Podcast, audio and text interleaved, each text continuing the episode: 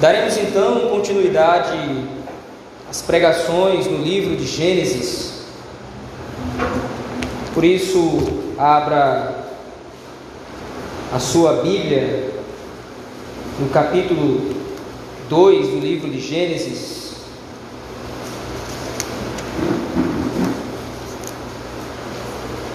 Agora, a partir do versículo 4.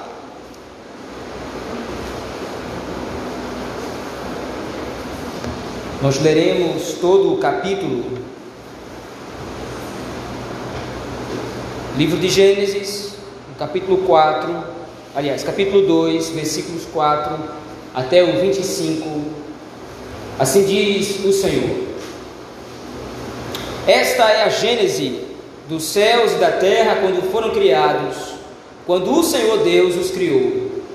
Não havia ainda nenhuma planta do campo na terra pois ainda nenhuma erva do campo havia brotado, porque o Senhor Deus não fizera chover sobre a terra, e também não havia homem para lavrar o solo. Mas uma neblina subia da terra e regava toda a superfície do solo. Então formou o Senhor Deus ao homem do pó da terra e lhe soprou nas narinas o fôlego de vida, e o homem passou a ser alma vivente. E plantou o Senhor Deus um jardim no Éden, na direção do Oriente, e pôs nele o homem que havia formado. Do solo fez o Senhor Deus brotar toda sorte de árvores agradáveis à vista e boas para alimento, e também a árvore da vida no meio do jardim, e a árvore do conhecimento do bem e do mal. E saía um rio do Éden para regar o jardim, e dali se dividia, repartindo-se em quatro braços. O primeiro chama-se Pison, é o que rodeia a terra de Avilá, onde há ouro, o ouro dessa terra é bom. Também se encontram lá o bdélio e a pedra de ônix. O segundo rio chama-se Giom, é o que circunda a terra de Cush. O nome do terceiro rio é Tigre, é o que corre pelo oriente da Síria. E o quarto é o Eufrates. Tomou, pois, o Senhor Deus ao homem e o colocou no jardim do Éden para o cultivar e o guardar. E o Senhor Deus lhe deu esta ordem: de toda árvore do jardim comerás livremente, mas da árvore do conhecimento do bem e do mal não comerás, porque no dia em que dela comeres, certamente morrerás. Disse mais o Senhor Deus: Não é bom que o homem esteja só, far-lhe-ei uma auxiliadora que lhe seja idônea. Havendo, pois, o Senhor Deus formado da terra todos os animais do campo e todas as aves dos céus, trouxe-os ao homem, para ver como este lhes chamaria. E o nome que o homem desse a todos os seres viventes, esse seria o nome deles. Deu nome o homem a todos os animais domésticos, às aves dos céus e a todos os animais selváticos. Para o homem, todavia, não se achava uma auxiliadora que lhe fosse idônea. Então o Senhor Deus fez cair pesado sono sobre o homem, e este adormeceu. Tomou uma das suas costelas e fechou o lugar com carne. E a costela que o Senhor Deus tomara ao homem, transformou-a numa mulher, e lhe a trouxe. E disse o homem: Esta, afinal, é osso dos meus ossos e carne da minha carne. Chamar-se-á varoa, porquanto do varão foi tomada. Por isso, deixa o homem pai e mãe e se une à sua mulher, tornando-se os dois uma só carne. Ora, um e outro, o homem e sua mulher, estavam nus e não se envergonhavam. Amém, irmãos. Vamos orar ao Senhor nosso Deus, pedindo que o Senhor nos ajude na meditação da Sua palavra. Oremos ao Senhor, irmãos. Ó oh Deus, é no nome de Cristo que oramos a Ti suplicando pelo poder do teu Espírito Santo que inspirou os homens a registrarem a tua revelação, para que através do teu Espírito possamos compreender a tua palavra, Senhor. Pastoreia o nosso coração, é isso que nós te pedimos, no nome santo e bendito de Jesus Cristo. Amém. No domingo passado, meus irmãos, nós vimos como o Senhor Deus vem se revelando através deste texto do livro de Gênesis como Senhor sobre toda a criação e sobre tudo. À luz então do registro do capítulo 1 do livro de Gênesis, nós vimos que o Senhor declara que é o Senhor sobre todas as coisas. À luz do capítulo 2 que vimos no domingo passado, versículos de 1 a 3, nós vemos como o Senhor demonstra que é Senhor sobre a sua criação, estabelecendo o princípio sabático ou o dia do Senhor. Este dia seria usado por Deus, ou é usado por Deus, como o símbolo da submissão e da obediência do seu povo e da raça humana inteira a Ele como Criador e como Senhor de tudo. Nós vimos também que o capítulo 2, versículos de 1 a 3, é uma interseção entre o capítulo 1 e o capítulo 2. No capítulo 1 nós temos o relato resumido ou geral da criação de Deus.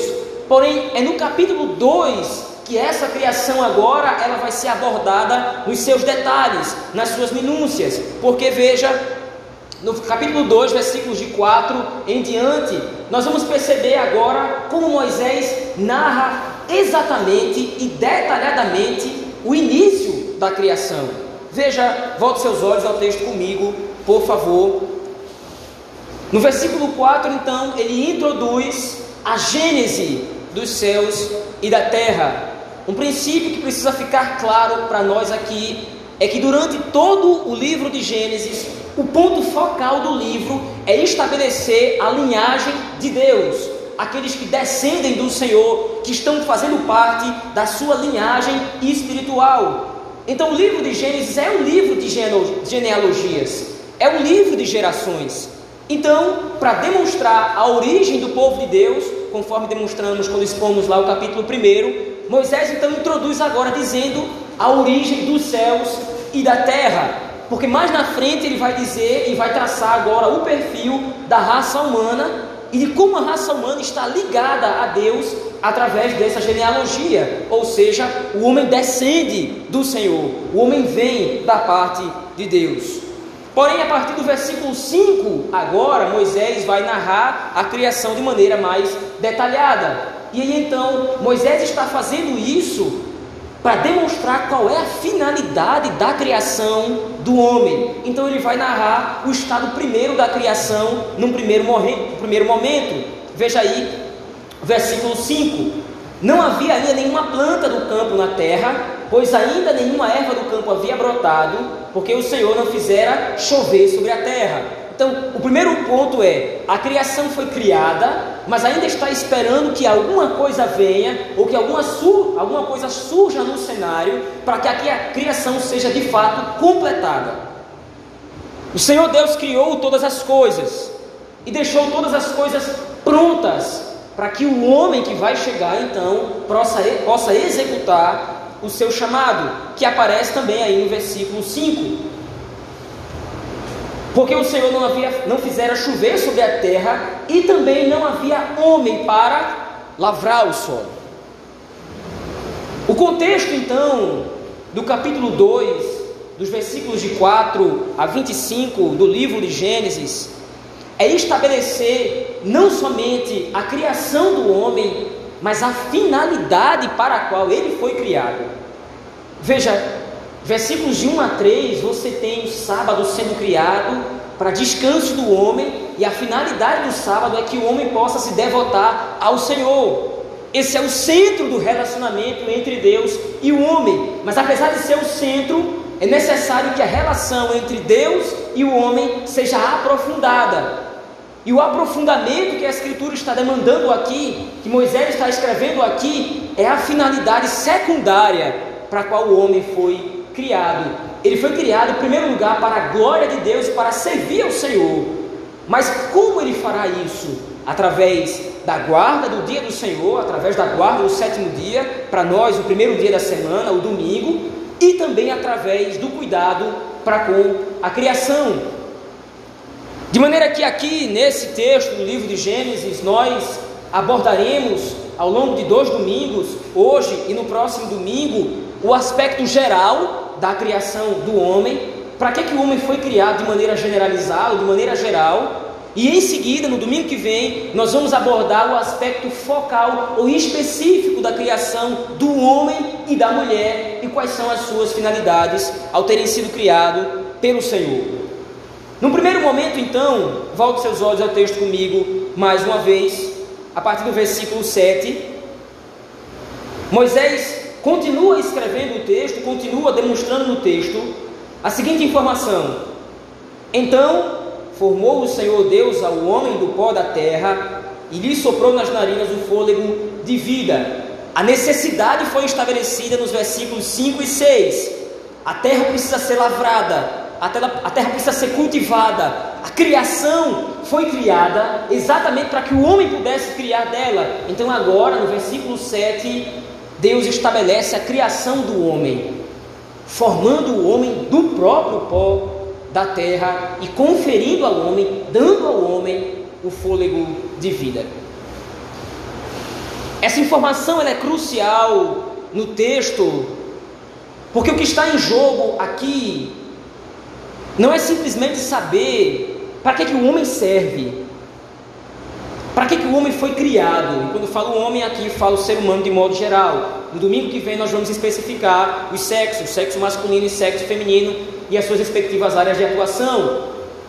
Mas o ponto aqui não é saber somente para que, que o homem foi criado, mas é a partir da criação do homem e do registro que Moisés está fazendo aqui que o povo de Deus pode saber a sua finalidade. É a partir das escrituras sagradas que o homem ele é definido por Deus. É, é somente quando nós nos voltamos para o que a Escritura fala, quanto a quem nós somos e o que nós somos, que nós podemos definir o que é o ser humano. O homem é uma criatura do Senhor, criado para servi-lo,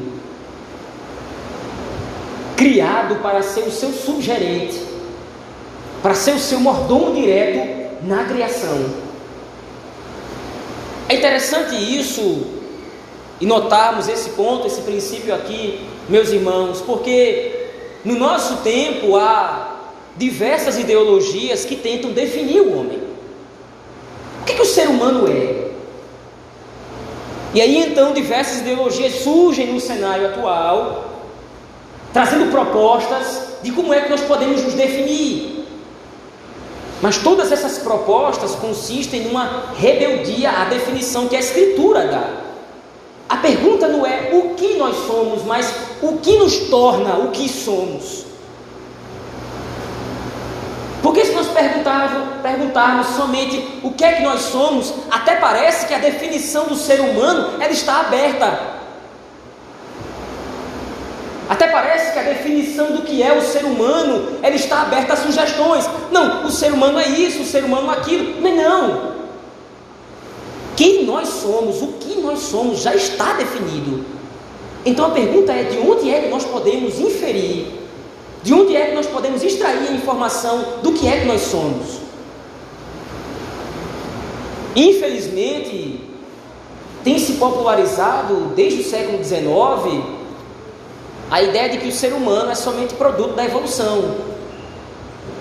Por causa disso, então, o homem é mais um animal no meio de tantos animais, um animal apenas com faculdades específicas. O ser humano é um animal como qualquer outro, apenas dotado de raciocínio, apenas dotado de algumas habilidades especiais. Com base nisso, você tem uma desconfiguração do que é o ser humano.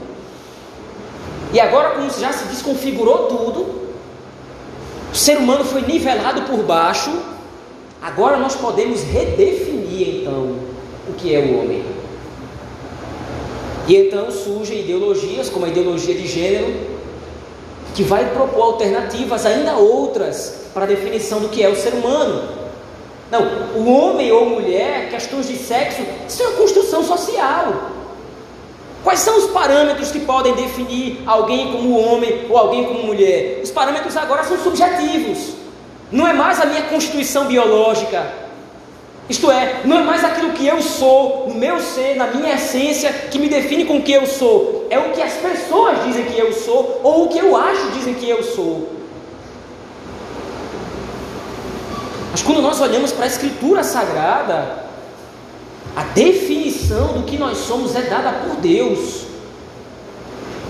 Em primeiro lugar, e acima de tudo, nós somos seres criados para o Senhor. Veja, a informação bíblica é taxativa aqui.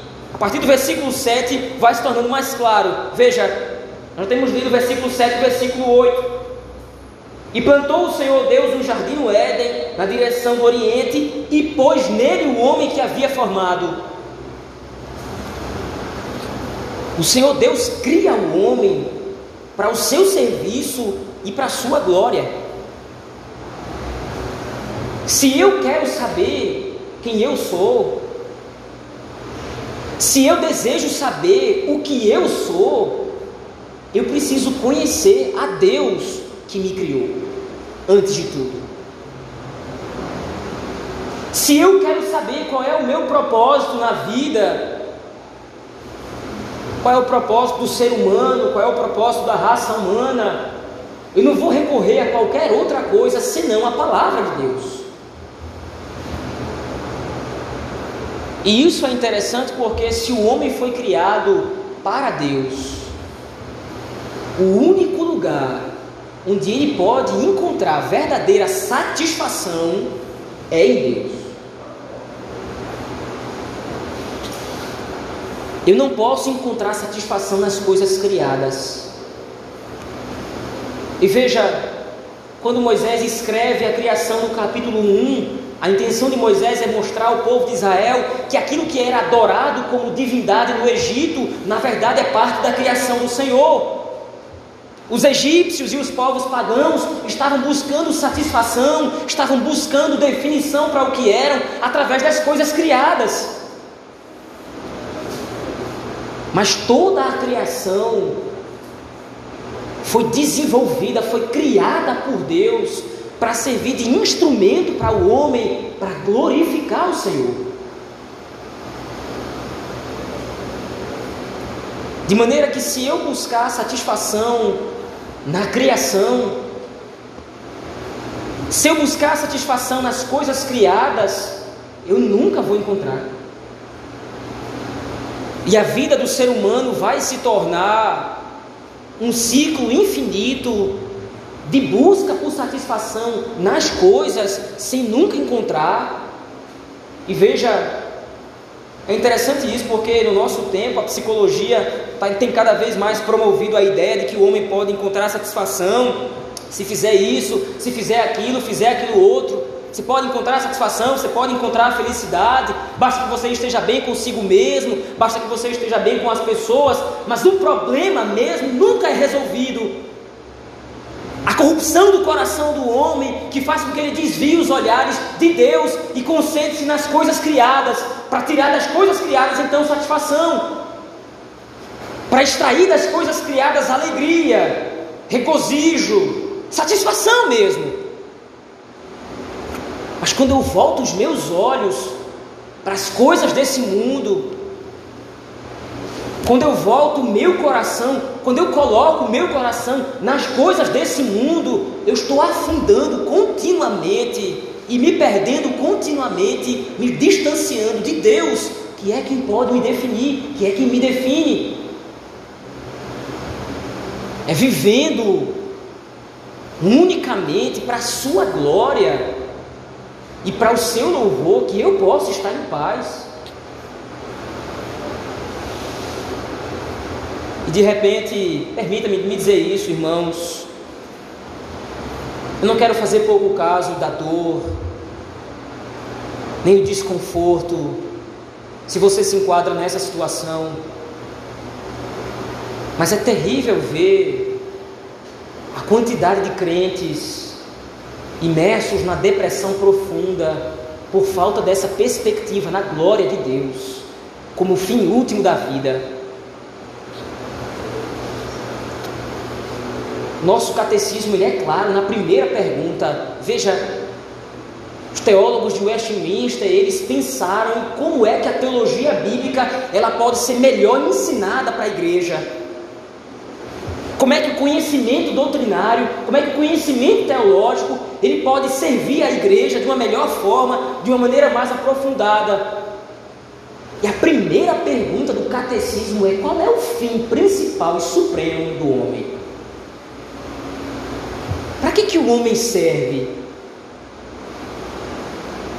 O fim principal do homem é glorificar a Deus e alegrar-se nele para sempre. O princípio está estabelecido claramente à luz da Escritura Sagrada, principalmente levando em consideração aqui o que o texto está nos dizendo nesse capítulo 2, versículos de 4 a 25. Mas a luta diária e constante para desarraigar o meu coração, para desvencilhar o meu coração das coisas dessa vida, essa luta precisa ser travada. E aí, muitas vezes, como disse diversos irmãos, desenvolvem uma alma amargurada, uma alma atribulada, por não levarem em conta que os seus corações não foram criados para se satisfazer nesse mundo. Permita dizer isso mais uma vez. Se você é filho de Deus, filha de Deus, deixa eu dizer algo direto para você. Se você é filha de Deus e filho de Deus, não existe nada aqui para você. Não existe nada nesse mundo que possa trazer satisfação para a sua vida, satisfação, felicidade para a sua alma.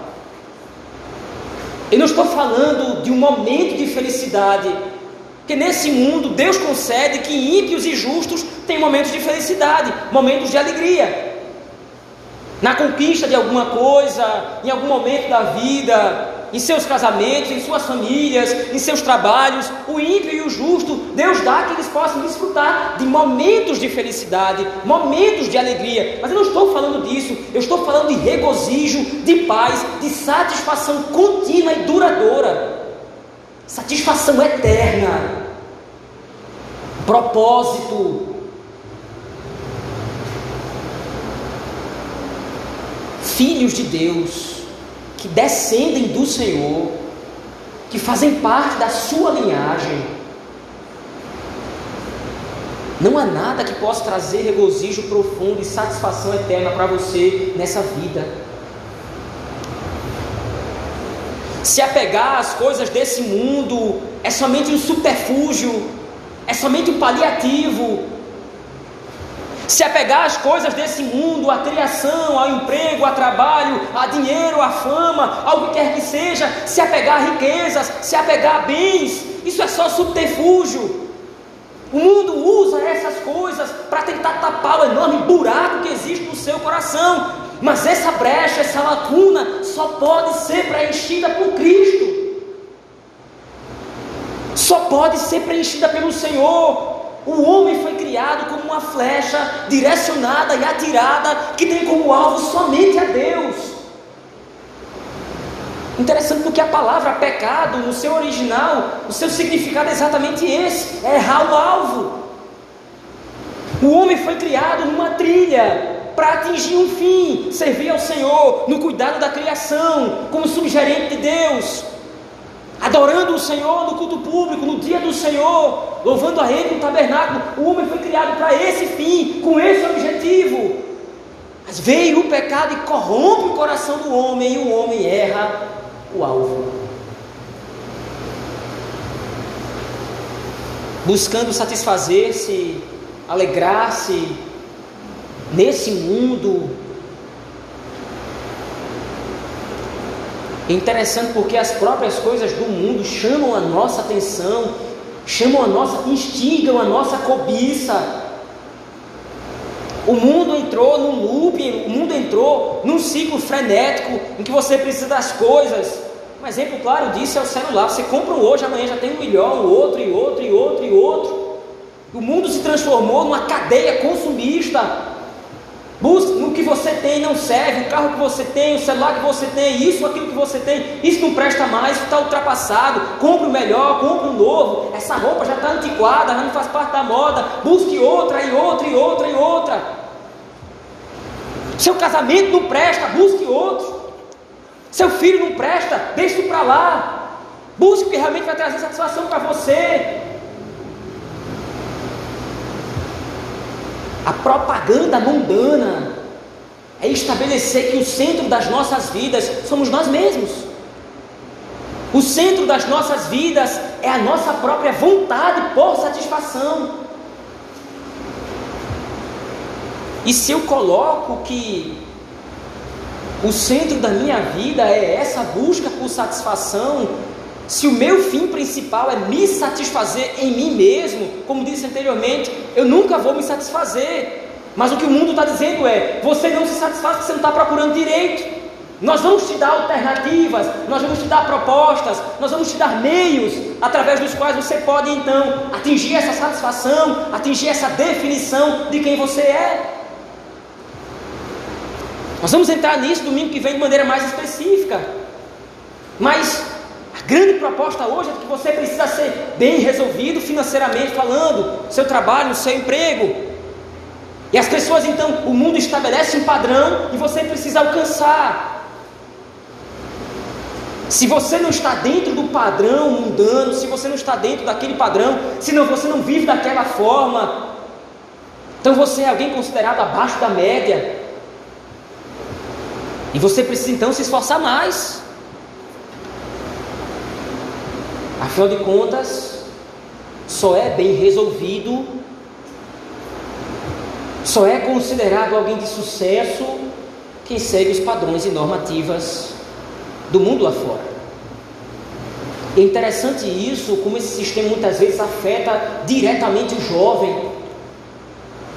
A carga de responsabilidades, a carga de expectativa que muitas vezes é despejada sobre as costas do jovem. Você tem que fazer, você tem que ser o melhor na escola, você tem que tirar primeiro lugar no vestibular, você tem que fazer a melhor faculdade para ter o melhor emprego, para ter melhor condição de vida, porque é isso que você tem que ser.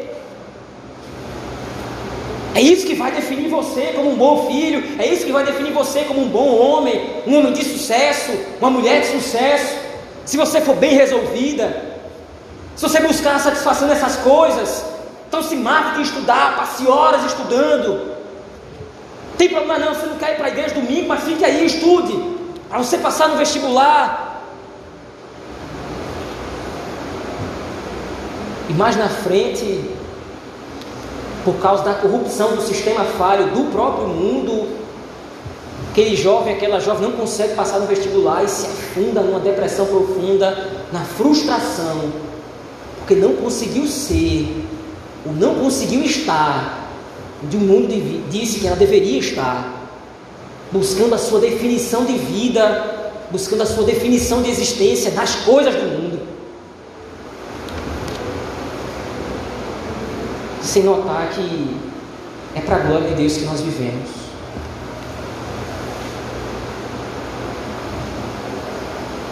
Um rei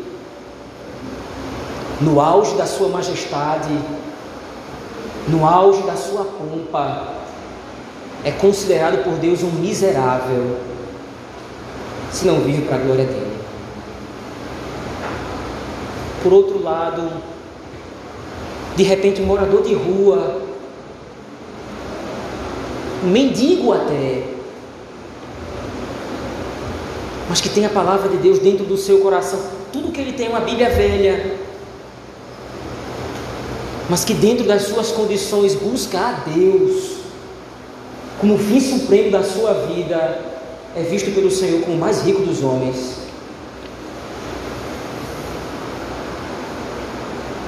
Aceitar o convite mundano, aceitar a lábia, ouvir, dar ouvidos, o sibilar de Satanás, o sibilar da serpente, a proposta é exatamente essa, lá em Gênesis 3. Nós veremos isso nos próximos domingos. A tentativa de Satanás foi exatamente essa: colocar no coração do homem e da mulher que aquilo para o qual o Senhor Deus os criou é inferior pouco. Não. O que foi que Deus disse? Deus disse que a gente não pode comer da árvore do conhecimento do bem e do mal.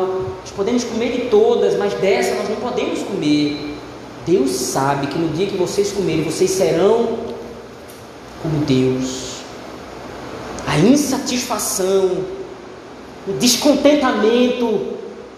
Deus me criou desse jeito, mas é pouco para mim.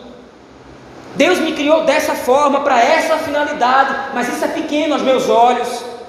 Preciso de mais. Eu preciso buscar mais. Moisés está direcionando os olhos do povo de Israel aqui, nesse texto de Gênesis capítulo 2, versículos do 4 ao 25. Olha, a nossa definição, o que nós somos e para o que nós somos criados é definido pelo Senhor da criação. Não é o Egito que nos define, não é o deserto que nos define, é Deus que demonstra para nós qual é o nosso fim principal nesse mundo. É Deus que demonstra para nós quem nós somos. Quer se conhecer melhor? É interessante porque as pessoas pagam horas no consultório de psicologia a fim de se conhecer, conhecer as suas frustrações, quer se conhecer melhor, mergulhe na revelação do Senhor. É a Escritura que nos mostra o que nós somos. É a Escritura que nos mostra qual é o fim da nossa vida. Essa pergunta que é tão feita: qual é o fim da vida? Qual é o objetivo da vida? É simples. Glorificar a Deus e buscar se satisfazer nele. Quando eu olho para isso, quando eu olho para Deus, colocando como centro definidor da minha vida, quando eu uso a glória de Deus como objetivo final que eu devo perseguir incansavelmente, diariamente, o Senhor me dá paz e contentamento para aceitar as circunstâncias na minha vida. É interessante que, frente de uma grande tragédia, frente a uma grande tragédia, Jó acabou de perder a sua casa, todos os seus bens foram saqueados, tudo que ele tinha foi perdido. E aí o último mensageiro chega, olha, o teu último bem acabou de se perder também. Todos os teus filhos morreram. E alguém de repente propõe: amaldiçoa esse Deus e morre, serve de nada. Mesmo não sabendo as circunstâncias de tudo aquilo que estava acontecendo, como ele deixa bem claro ao longo do livro de Jó, você pode ver isso. Mesmo às vezes até perturbado, angustiado, profundamente atribulado, a resposta de Jó é clássica: Deus me deu, Deus tomou. Bendito seja o nome do Senhor. Eu não sei os desdobramentos das circunstâncias. Eu não sei o que vai acontecer exatamente amanhã. Mas eu sei que eu vivo para a glória de Deus. Isso me basta. Eu vivo para a glória do Senhor, que me abastece, o que me sustenta, o que me fortalece dia após dia, para eu vencer as lutas, para eu vencer as adversidades. Não é eu buscar no mundo a definição das coisas, a definição da minha vida, não é eu buscar no mundo a satisfação da minha vida, é eu viver para a glória de Deus. O que vai acontecer com esse corpo mortal, o que vai acontecer com essa minha vida, não importa. fim principal da minha existência é a glória de Deus, é viver para o Senhor. Então faça comigo o que o Senhor quiser.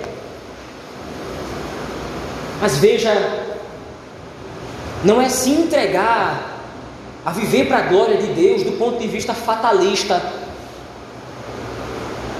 Não é isso que Moisés está propondo aqui. O fim principal e supremo do homem é Deus. Eu não vou viver para a sua glória, eu não vou viver para obedecê-lo, não sabendo o que vai me acontecer, isto é, ele pode me querer bem ou mal. O apóstolo Paulo demonstra isso claramente para nós. Eu vivo para a glória de Deus. Viver para mim é Cristo, morrer é ganho. Paulo se entrega, corpo e alma, viver para a glória do Senhor. Mas há um ponto por trás.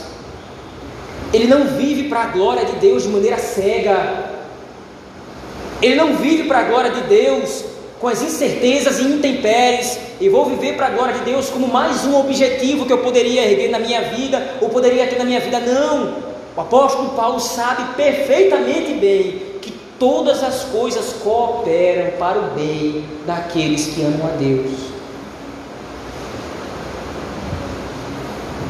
Perseguir a glória do Senhor, viver para a glória dele, é o aspecto geral da criação do homem.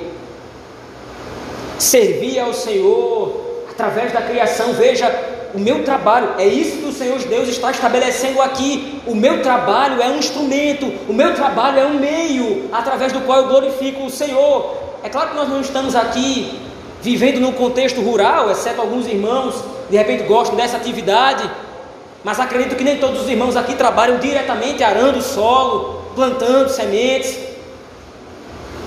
Mas o ponto de viver para a glória de Deus, criado aqui, estabelecido por Deus nessa passagem, que é cuidar do jardim, não é estar preso à terra. Para eu viver para a glória de Deus, não preciso plantar sementes. O meu ambiente de trabalho é o meu ambiente em que devo glorificar o Senhor.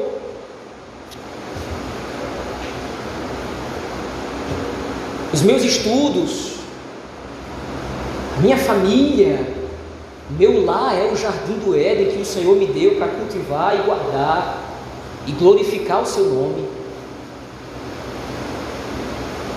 Sabendo que todas essas coisas vão redundar na glória de Deus, sim, mas também tudo isso vai fazer com que eu me satisfaça finalmente. Essa sede e fome que o ser humano tem é de Deus e só pode ser atendida e saciada por Ele.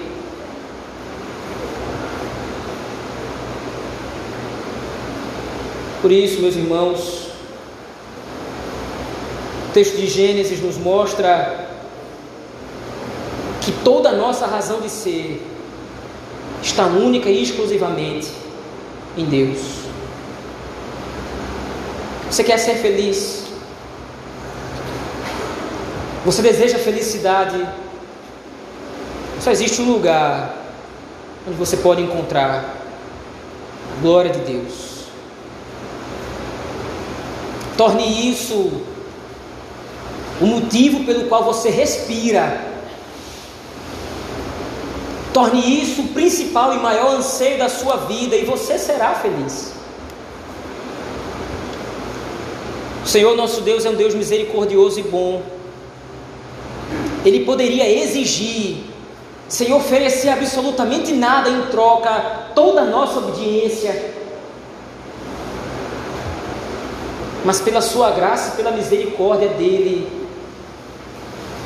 obedecendo os seus mandamentos e servindo a ele, nós encontramos satisfação verdadeira e plena, realização verdadeira. Não aquele tipo de realização que o dinheiro dá, mas pode tirar. Não aquele tipo de realização que o mundo oferece, mas pode tirar mas uma felicidade e satisfação eterna na presença dEle.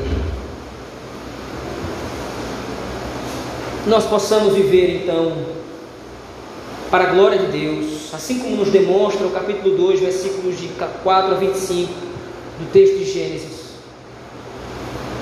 Nós possamos ansiar por cultivar e guardar o jardim que o Senhor nos confiou, a criação, vivendo única e exclusivamente para a sua honra e para a sua glória. Vamos orar ao Senhor, meus irmãos, nesse momento. Pai Santo e Justo, nós louvamos e bendizemos o Teu nome, porque o Senhor nos criou. Nós somos criados à Tua imagem, com as Tuas características, e fomos criados não para vivermos para nós mesmos, buscando a nossa própria satisfação no mundo, nas coisas criadas. Mas nós somos criados para o louvor da tua glória. Nos ajuda, Senhor Deus, perseguir esse objetivo. Nos ajuda a glorificar o teu nome nas nossas vidas, a cultivar e guardar o jardim que o Senhor nos tem dado, o trabalho que o Senhor nos tem dado, nós te damos graças por ele, Senhor. Lugar onde nós podemos glorificar o teu nome, te servir como sugerentes. Obrigado, Senhor, por tudo isso. Se conosco, ó Pai. Ajuda-nos a tirar o nosso coração desse mundo e a colocá-lo somente ao teu serviço. É isso que pedimos e rogamos no nome de Jesus Cristo. Amém.